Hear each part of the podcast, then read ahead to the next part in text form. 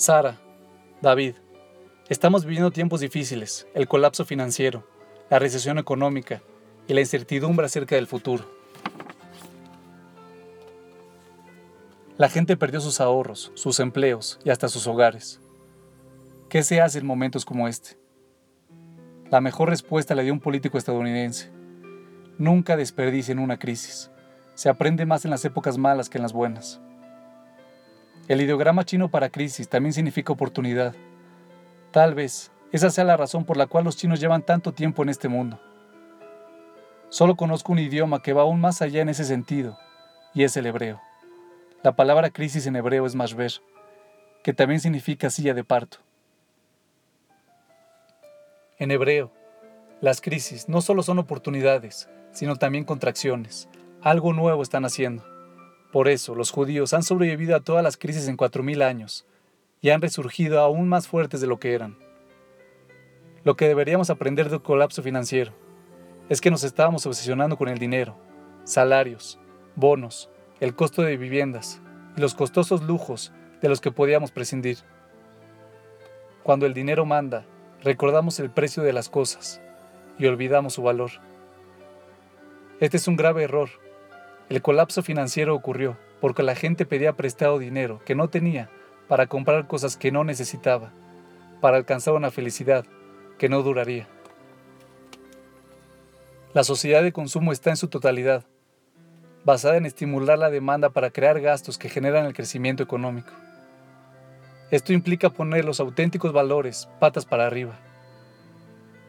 La publicidad provoca cientos de incentivos que hacen que nuestra mente se concentre en lo que no tenemos, mientras la verdadera felicidad se basa en regocijarnos en lo que sí tenemos. Entonces, de manera curiosa, una sociedad de consumo es un mecanismo para crear y repartir infelicidad. Ese es el motivo por el cual una época de prosperidad sin precedentes también se caracterizó por una cantidad sin precedentes de gente con depresión y síntomas de estrés.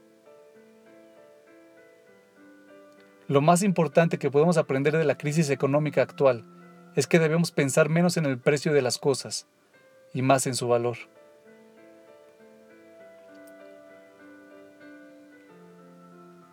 Hubo un tiempo en la Torá en que las personas comenzaron a adorar el oro y construyeron un becerro de oro.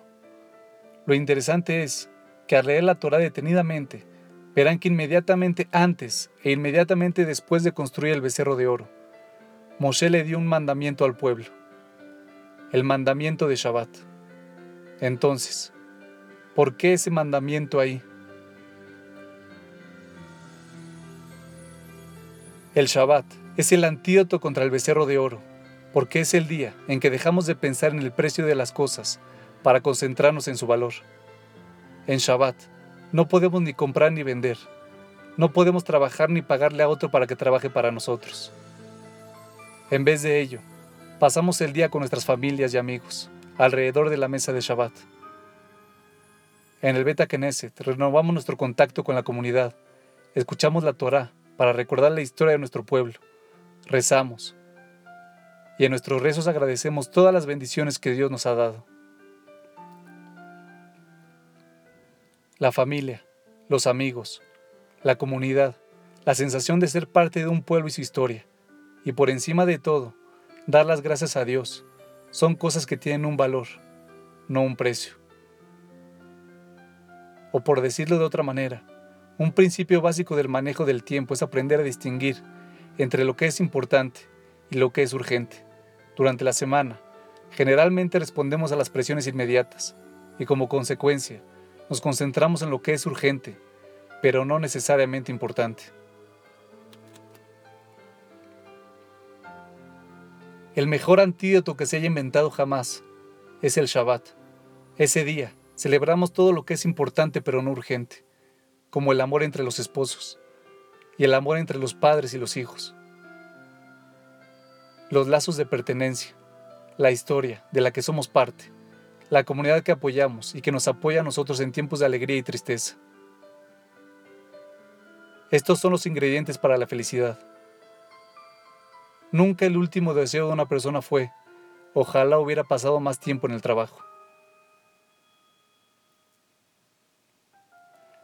Los tiempos difíciles nos recuerdan todo lo que solemos olvidar en tiempos buenos, de dónde venimos, quiénes somos y por qué estamos aquí.